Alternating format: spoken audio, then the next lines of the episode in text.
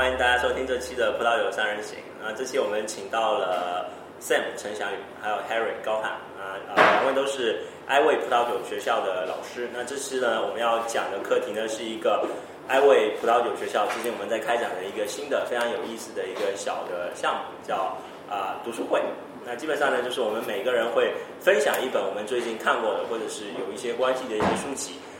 那呃，OK，我们要么请请 Harry 先介绍一下自己。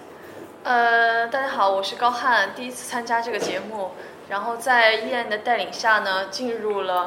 呃，应该讲是更多的接触到了葡萄酒，嗯，精彩丰富的一面。我的本职工作是一个葡萄酒记者，从事新闻报道，大概有近将近十年的经历。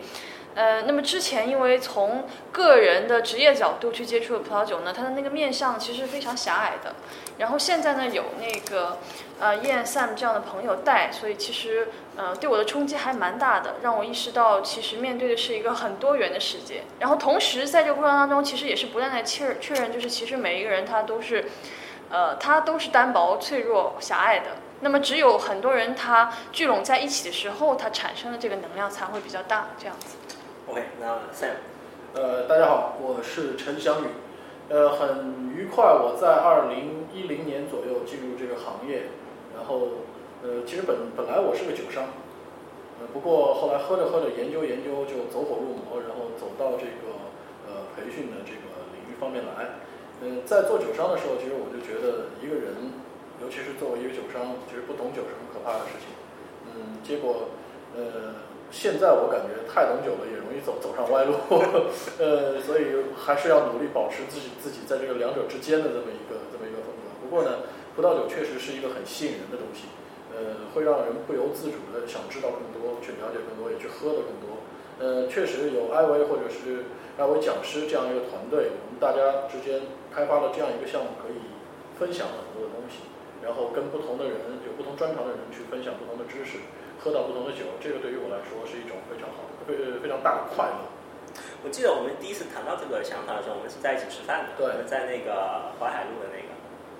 无限度的那个餐厅吃饭，嗯，然后我们就说到说我们想做一些更有趣的一些东西，然后就就做到这个读书会。对我对我本人而言，我觉得说。呃，有一个观点啊，就我我前次去法国的时候，特别明显给我很深刻的印象，因为有一个 base 在法国的呃 base 在香槟产区的一个一个中国的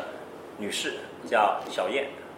叫谢小燕。然后呢，她对香槟非常非常的了解。然后我们就聊起啊、葡萄酒知识这方面的一个一个问题的时候，就说呢，她说有那个 generalist，有那个 specialist，有那种专家，有那种通才，有那种偏才，就有那种专家，但是有那种那种。Generalist 翻译成什么家比较好？啊，大杂家，杂家啊，有专家有杂家对。那比如说什么 Jancis Robinson 就是一个典型的杂家，就对所有东西都有涉猎，然后很好的去推广葡萄酒知识。但是比如说换一个角度说，Alan Mudo 波本地的，对吧？比如说 Parker 关于关于关于波尔多的汽酒的，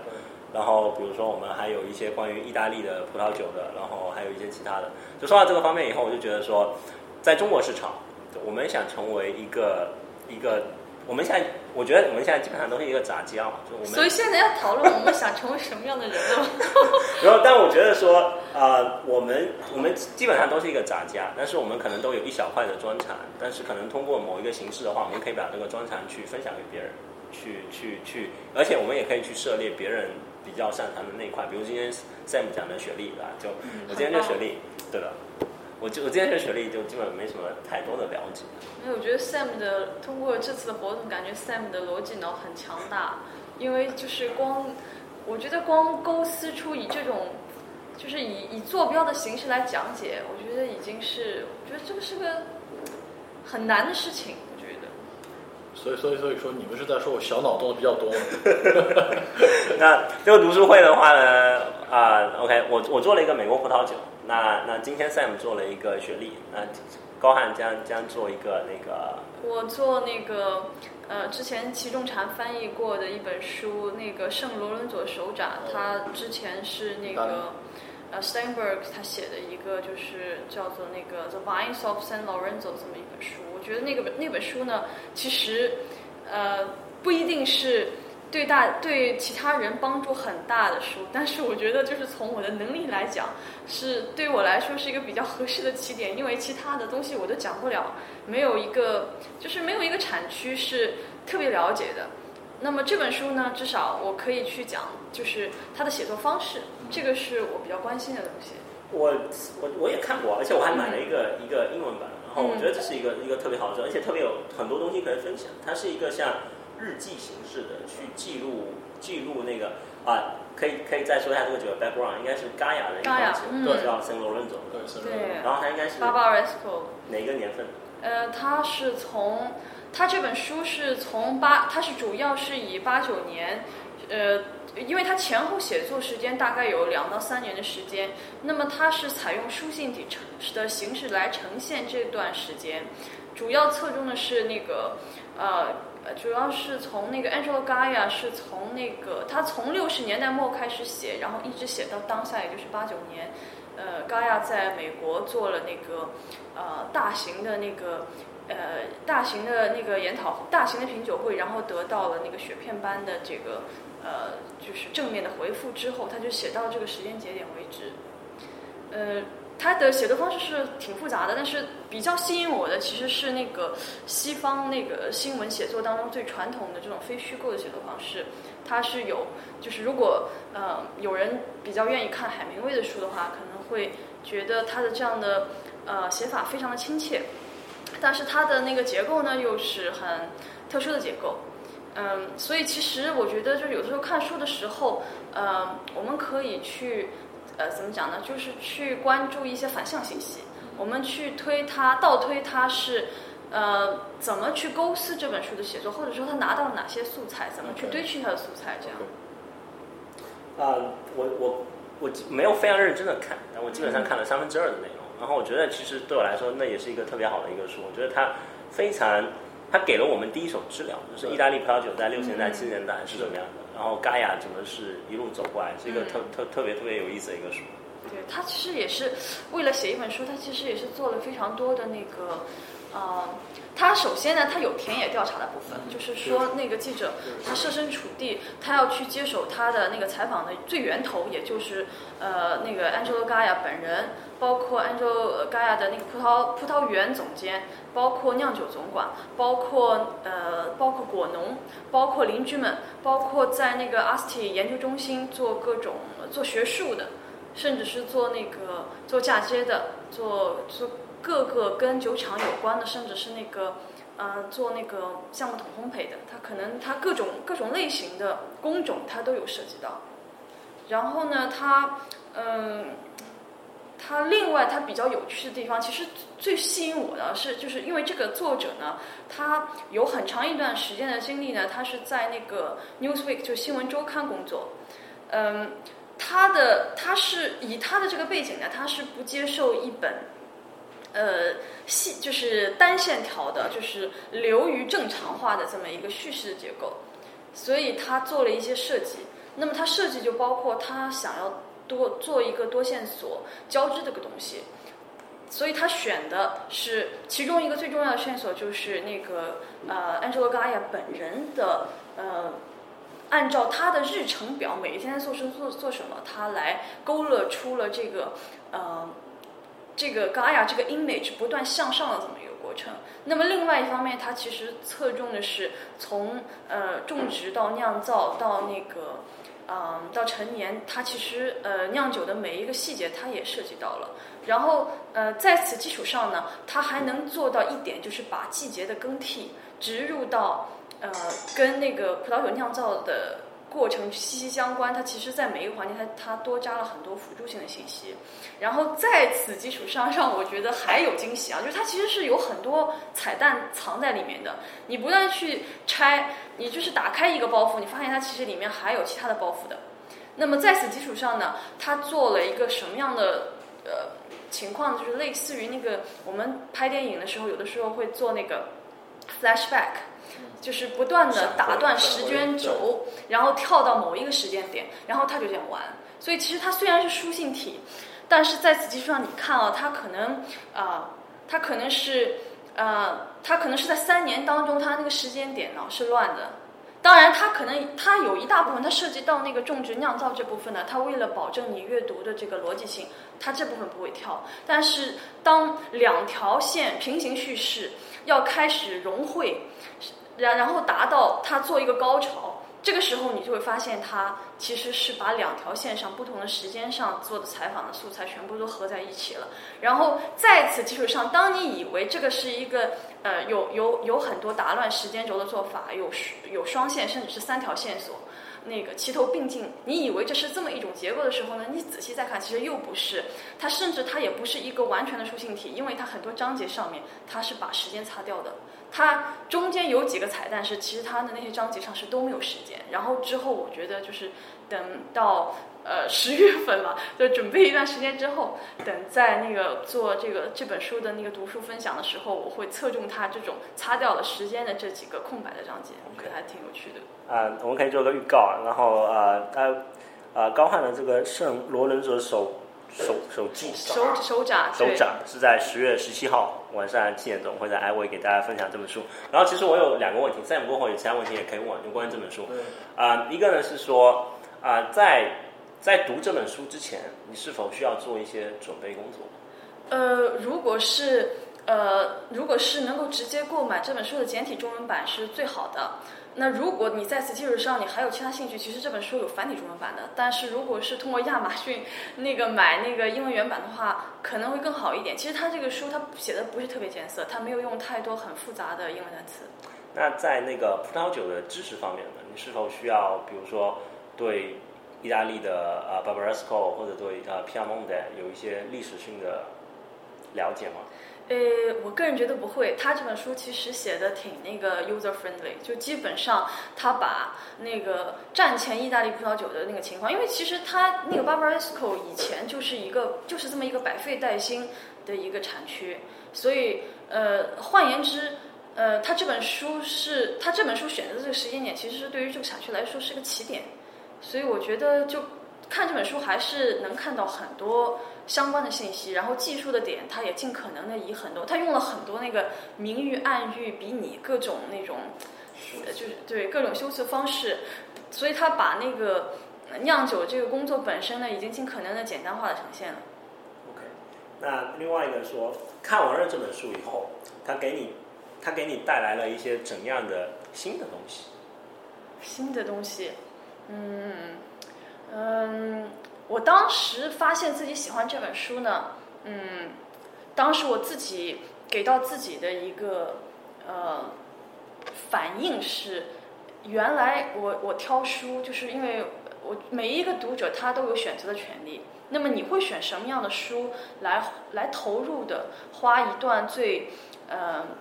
最真挚的那个时间去陪去去跟这个书其实是做一个沟通，因为。因为就是怎就怎么讲呢？就是以以那个符号学的观点来讲呢，就是呃，任何读者都可以是这本书的作者，因为我们牵扯到一个好的作品一定有再诠释的空间。那么关键就是看你选择什么样的书，肯不肯给这样优秀的作品一个诠释的空间。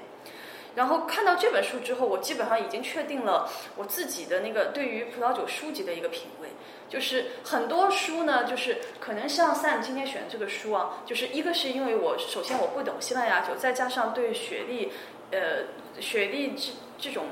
嗯，它比较 savory、比较 salty 的酒呢，我可能本身不是特别容易的被它吸引，而导致我不去阅读这本书。但实际翻看之后呢，我发现就是如果是太过艰艰涩而且学术性很强的书呢。我其实是基本上读不进去的。那么这本书呢，就是一个反过来的一个例子，就是它，它是侧重于故事性，它它叙事很强，然后同时又是一个嗯前新闻工作者写的。然后最有趣的是，这个人他不光做过，他后来他的身份，后来他就是呃移居意大利之后，他的身份是呃一个电影学校的一个呃顾问。所以也也就是为什么我后来看到他打乱时间轴，第一第一时间会想到的是那个 flashback 这样的字眼，因为是因为他的那个背景比较杂，所以我觉得这点挺有，对，挺有意思的。OK，Sam 有什么关于这本书的问题吗？呃，这本书里面有没有？因为你刚才说的，他 background 是根据 Gaia，呃，根据 Gaia 他们家 Barbaresco 这样一个历史，这本书里面有没有提到别家跟他做比较？嗯，我印象中是没有因为我我我其实很不好意思说的，因为我功课也没有做足。就是中文版呢，我大概是呃，在一个比较长的时间里呢，是零碎大概看了有三遍，然后英文版呢，其实还全部没有看完，所以我不敢说。但我印象中其实是没有的。OK，但啊、实际上里面提到了关于那个皮埃蒙特历史的部分，会涉及到其他的，比如说有一个酒叫巴是对他们那样的一个那个赤霞珠，对，这就是说啊、d a m a g e 其实是一个很可惜的仪式，就是嗯啊、应该盖亚是第一个在这个地方种赤霞珠的然后当地的人觉得说你这么好的地，你居然去种赤霞珠，很可惜 Damage，然后就就把这个命名成酒的名字，有很多这样的内容，就和 Damage 和和历史和和东西葡萄园有关的。当时我就是看到了这个书的时候，让我觉得也很有趣的一点是什么？就看上去，就是虽然我们表面上说它是两条线并进，一条线是人嘛，然后另外一条线呢就是酒，就是讲其实是一个年份从无到有的这么一个过程。但是隐性的线索是什么呢？隐性的线索我觉得应该是地，它其实讲的是一个葡萄园的个人史，就是如果把葡萄园作为有生命的个体来讲，我觉得就是一个个人史。一段地的发展史。对，我觉得 Harry 绝对选了一个比较有益于分享的、很有故事性的一一本书。然后，当然 Sam，我们今天做的读书会，今天做的读书会是 Sam 分享了一本关于学历的书啊、p e t e r Lim 和那个 Jesus b a q u i n 一起合写的一个关于学历的书，这是一个很难分享的书。为什么会选这个课题？为什么会选这本书？因为呃，首先做雪莉这个命题是在我真正爱上雪莉酒之后一直有的一个想法。呃，那么在这个想法里呢，我最开始没有意识到雪莉酒是这么难以去分享或者说难讲的这么一个东西，因为曾经我做过一场活动，我试图把雪莉酒解解释的非常多，甚至想把它一下子一气儿全部给认了，呃，等于理顺，把这个理论去理顺，但是我发现这个是不可能的。甚至甚至引申到其他的产区，包括昨天的里奥哈，也是我试图把它分开拆开来去讲，我发现这样的效果会更好。那么雪莉酒本身是在这个世界上渐渐的开始被人拾起来，但是被遗忘很多的一种酒。呃，作为一个 geek 一点的想法，我觉得像这样一种酒，呃，我有这个兴趣，想跟大家去推广一下，也有这个兴趣把我自己的一些感受去跟大家分享。嗯，当然，现在这个东西接受的人可能不够多，但是从大家这种很凶、很汹涌的考试潮来说，你这方面的知识，我希望大家不仅仅限于死记硬背，因为我们知道有些书、有些教材上面写这方面的知识是非常死板的，它没有给你理清楚这个酒的逻辑。但是我觉得像这样一本书，它起码它把我的知识丰富了，而且这样一本书，它给书各个 chapter 各个章节的分类是非常有逻辑，它对这个酒的解释也是很有逻辑的。我希望把这样一种逻辑去带给大家。这本书的它的内容主要是主要是怎么构建的？它它的内容构建是这个样子。呃，第一个就是它讲解的很详细，是雪莉酒、雪莉产区的历史。但是呃，这段历史呢，其实跟别的书来说相差并不算太大。呃，历史是可以可以考可以考鉴的，所以这个东西如果大家去查的话，可以查得到。但是那个，我觉得它最强的是它把知识性的东西分类分得很详细，这就是它第二部分讲的。比如说它的风土，它的每个叫 bodega 就是酒庄的一个特色，然后呢，呃，各个雪莉的那个 style 风格，呃，还有呢，就是说在后面他介绍了非常多的 producer，也就是说那个厂家或者包括灌瓶厂跟酒庄本身，呃，这样一个东西呢，就让这本书具有了很强的参考意义。而且由于这个作者在那边花了很长的时间去酿酒，在田里工作，以及走访各个酒庄，啊，还有当然少不了的是大量的品尝，他对各个酒庄的这个呃标志性的一些酒款，标志性的一些酒款，或者说更擅长的一些风格，会比较了解。我觉得这个东西不管是参考意义上来说，还是你知识性上的补充来说，都是都是可以都是可以对读者有很大的用处的。因为这种东西，雪莉的参考书在近二十年几乎没有，在近二十年几乎没有。而二十年之后，我们看到了这样一本书，它又具有如此的参考价值，我觉得，所以我觉得这本书是相当值得分享的。呃，然后这个是我要着重强调一下，那个作者 Peter Lim，对啊、其实他是两个作者合著的，但是在那个 tasting notes 的部分只有 Peter Lim 一个人写的，因为另外一个那个呃，把呃 b a Navarro，这是他呃，这是那个另外一个作者的酒庄，就是他们他们自己是酿酒的，所以他没有参与 tasting notes 部分。然后我接触到 Peter Lim 呢，是通过啊、通过两个东西，一个呢，他有一个 Champagne Champagne Guide Guide net，对，是一个非常奇葩的网站。他一开始是一个香香槟的爱好者，然后呢，每年去香槟，然后然后呢，最后甚至搬到香槟去了。对然后 OK，他的，但是他对他对酒的妙，他的 Champagne Guide net 和我们其他熟悉的这些，比如说 Adam Mulo、嗯那个 Parker、Jensis、James Suckling 不太一样。他更多的尝试去描述这个酒庄在做什么事情，是啊然后给他打一个很很很粗的一个分数，就不是不会尝试去说我必须九十九分、一百分、九十八分这种，他给他打一个很粗概的分数，但是他更多的尝试去描述酒庄在做一些什么样有意的有意思的事情。然后另外一件事情呢更好玩，那他他当年是在一个旧金山的 wine shop 工作的一个店员，就就不是一个特别 noble 的一个出身，比较比较 humble 的，然后我们大家可能比较一样啊。然后呢，他在呃，我具体哪一年我忘了，但是这个东西在网上还可以找得到。他做了一个东西叫 Racing Report，对 Racing 他做了两年时间，两个月出一期，连续了两年。他是 Racing Report 的 Tasting Director，就所有的 Tasting 都是他写的。然后大家如果对雷士感兴趣，可以去搜这个 report，有很详细的关于高品质的雷士的非常多的信息在里面，不管是酒庄介绍、风土的介绍，啊、当然 tasting notes 比较久远了，十年前的 tasting notes，但是肯定还是有一些参考价值的。是这他在他的这些习惯有延续到这本书上面吗？呃，前面那个粗略打分的习惯其实没有延续到这本书上面。这本书上面呢，它详细的描写了一些酒庄的 style，因为呃，这个其实足以证明，就是说他对这个产区是真的了解到了一定程度。因为我们知道，就是说雪莉的 style 是一个非常难界定，每每个 house style 是一个非常难界定的东西。如果说没有足够的熟悉程度，它是没有办法准确的去描述 style。呃，但是呢，他没有进行粗略的打分，因为今天我们喝，今天我们喝雪莉的时候，其实也感到，你说哪个比哪个更好，或者是哪个在哪个分数上面，这个是很难去讲的。这个不像我们用同，就是说在波尔多或者是勃艮第，我们大概可以用一个打分去界定一款酒的范围。雪莉的酒在出桶的时候，在那个培养的时候，发展出来的东西有很多很多天然以及人为的因素去介入，它是时刻在变化的。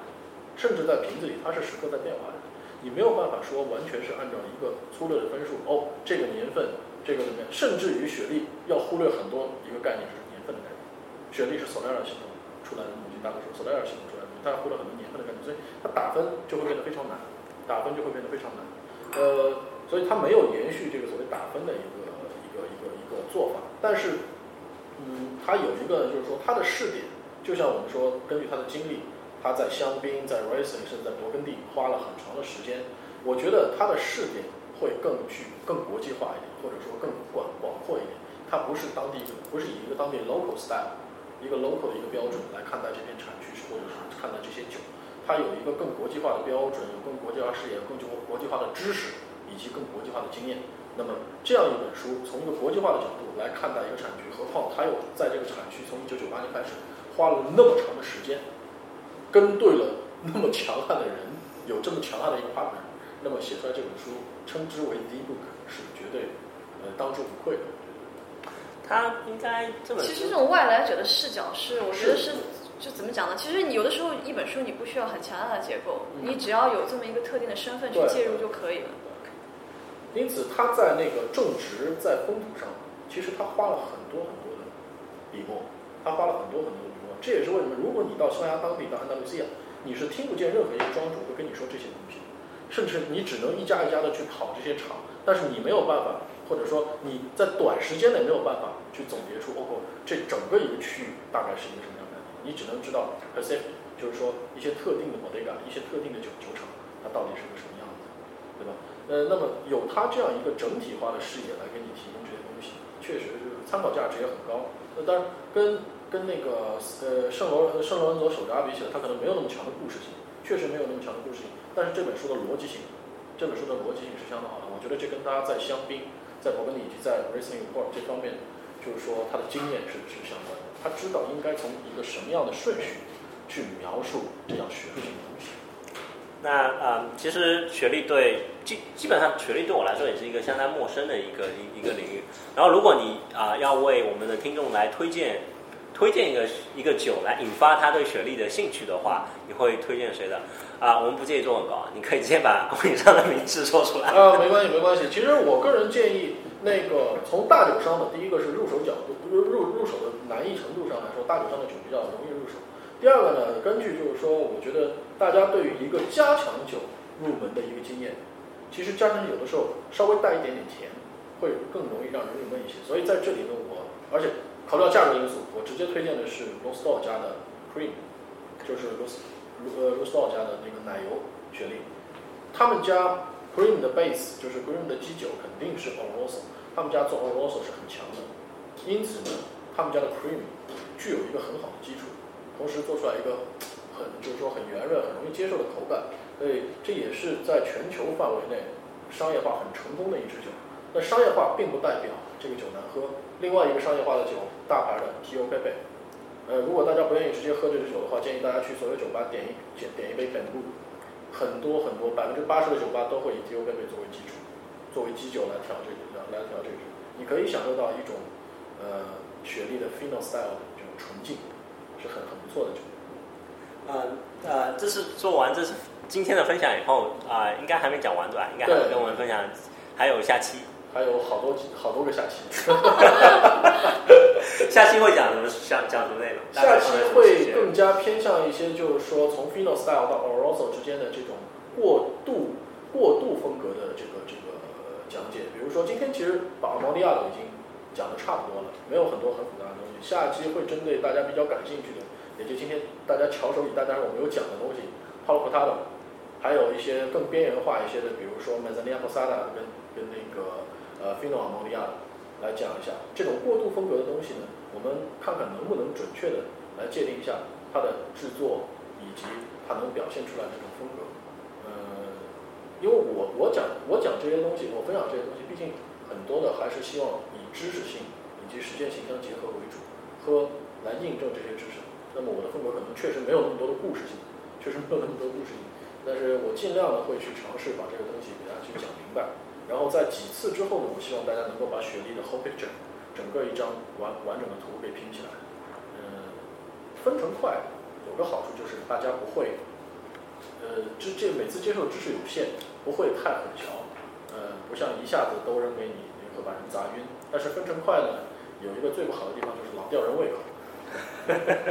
不是分成块，对我这种拥有金鱼的记忆的人就很困难，因为从左边到右边，从这堂课到下堂课，基本上我前面已经不记得了。OK，那呃，其实其实我可以在这边再说到那个 Palo Cortado，我可以再说一下为什么我们觉得读书会是一个很有用而且很有意义的一个形式。因为如果你在学 WICT 三级，你可以去翻一下学历章节的关于 Palo Cortado 的介绍，描述的，这是一个非常让人 confusing 的一个介绍。他把它描述的很神秘，你你根本不知道他想说什么，你你你也你也不知道 Palo Cortado 到底是一个什么对的。然后我们可以通过我们读书会的形式，让大家对一些比较有意思的点有更好的了解，比如 Palo Cortado，比如说。其实我们现在了解的意大利和和曾经的意大利是非常不一样，我们可以对历史有有更好的认知和了解。然后王婆卖瓜，最后轮到我自个儿。呃，我做的课题呢叫 American Wine，是我我我选了一个我比较容易准备的一个课题，因为这本书之前我翻译了其中一部分，其中加州章节是由我来翻译的。然后呃，但我做了我的那我的分享是第一个做的嘛，我做了那个分享以后，我觉得这是一个特别难分享的一本书。首先，这是一个工具书，像字典一样的，就里面涵盖了 涵盖了特别多的信息和内容。对的，然后呢，它是按照一个产区来分的，比如说啊、Sonoma、Napa，然后 Lake County，然后 Mendocino County，然后每个 county 下面呢再去讲具体的 ABA，然后呢，Napa 有十六个 ABA，它就有十六十六个章节去讲每一个 ABA，这个 ABA 的历史，然后呢最重要的酒庄，哪些人影响了历史，哪些人对历史造成了怎样的一个影响，然后最后呢会有一个推荐说啊当地质量比较优秀的酒庄，当地比较稳定的酒庄，然后未来之星，然后。啊、然后中间呢也会插一些小故事，就比如说呃罗伯特蒙大卫的故事，花了一整页来讲，非常重要的一个一个篇幅。然后关于加州的一些新的一些酿酒师，新的一些人，比如说 David Rainey，就他对啊 s h a n o n 内的 Crown，然后去酿不同的 Chardonnay，酿不同的 Single 酒，做出很大的贡献，也讲了很多的内容。然后比如讲加州特有的 Heat Summation System，就是热累积系统，对的，也花了很多的内容去讲。然后呢，是一个很好的书，可以买回家做工具书。对的，然后我的分享应该就就我就不做第二次了，因为第一次已经已经把这些重要的点都提到了。更重要的是，大家可以去去有需要一些基础性的信息的时候可以去找。然后我接下去要做的是一个两个加州的一个 tasting 吧，分别是在九月的十五号和九月的二十四号。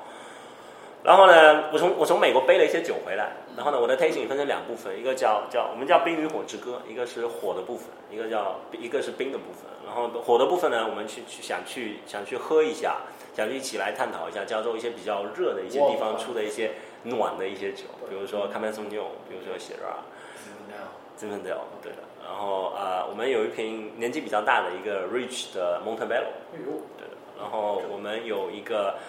啊，稍微有一点年纪的 Rich 的 Little Spring 一个 Field Blend，以一个金粉调为主的一个 Field Blend。然后那个正好地震了，你不考虑回去再捡点酒？其实没有那么大影响。那个在在南边影响比较大。然后呢，到整整个纳卡是一个从南到北的一个地形嘛。然后啊，早上我们还和我之前去加州的那些团友在聊的时候，就就加州那边人就说。到 Saint Helena 为止，基本上往北就没什么影响。然后再往南的话呢，有一些比较大的影响。然后啊，OK，说一句比较分清的话，就是就是我们我们距离加州的行业其实比较遥远。其实我觉得他们是一个很完善的行业，有很多保险，有很多理赔的东西。就是你发生了一点小问题，人家是肯 deal with it，就我我远远没有我们这种觉得天要塌了的感觉。大大家大家担心的是酒，因为你酒流掉了就没有。但实际上也会有保险啊，有各种各样的计划然后其实我觉得可能会有一些影响吧，但是只有等统计数据出来以后，我们才知道影响。对我们最直接影响也可能也就是价格的提升，或者有一些酒就就没了，有可能的。但远远没有大家那种我觉得像叫哀鸿遍野的感觉。然后另外呃呃第二个呢，就九月二十四号做的那个是加州的冰与火之歌的水，就冰冰的部分，冷的部分，那就有一些。也会有血软，因为冷气候的血软是一个特别有意思的东西。就啊，我之前看过一个文字说，呃，在在澳洲那个这那个希拉的葡萄园和 Pinot 的葡萄园是是并排种在一起的。我我之前不太敢想象是一个什么样的画面，我在加州亲眼见了一次。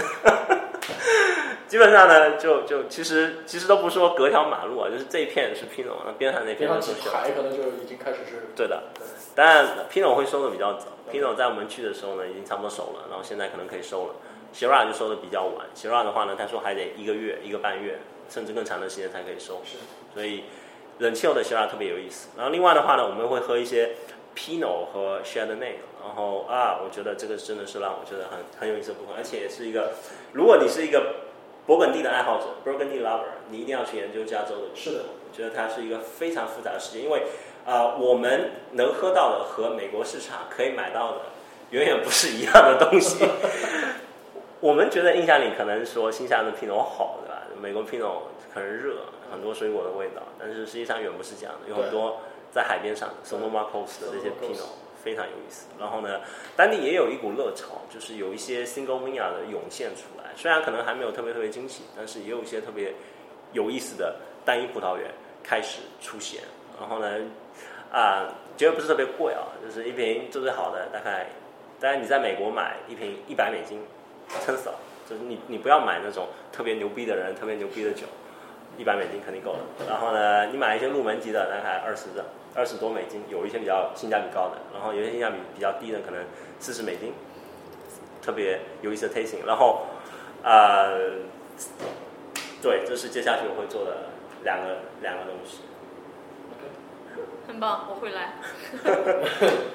好，那。啊，关于加州有什么问题吗？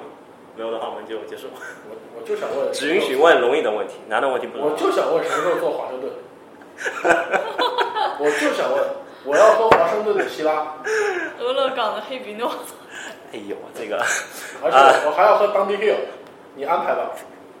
可以可以，没问题。为了为为为了满足 Sam 的特殊要求，我们可以特以殊吗？这个要求很特殊吗？可以安排一个关于华盛顿的希腊。其实其实华盛顿蛮蛮有意思的啊，就是它是一个它的希拉，它的 Riesling，对的都非常有意思。它是一个 semi desert 的一个地方，就就很靠北，但是能出一些特别热气候的一个酒。对，OK，没问题，我下次筹备一下做个华好，没问题，那我等着你。好，那谢谢大家收听，好这期节目结束。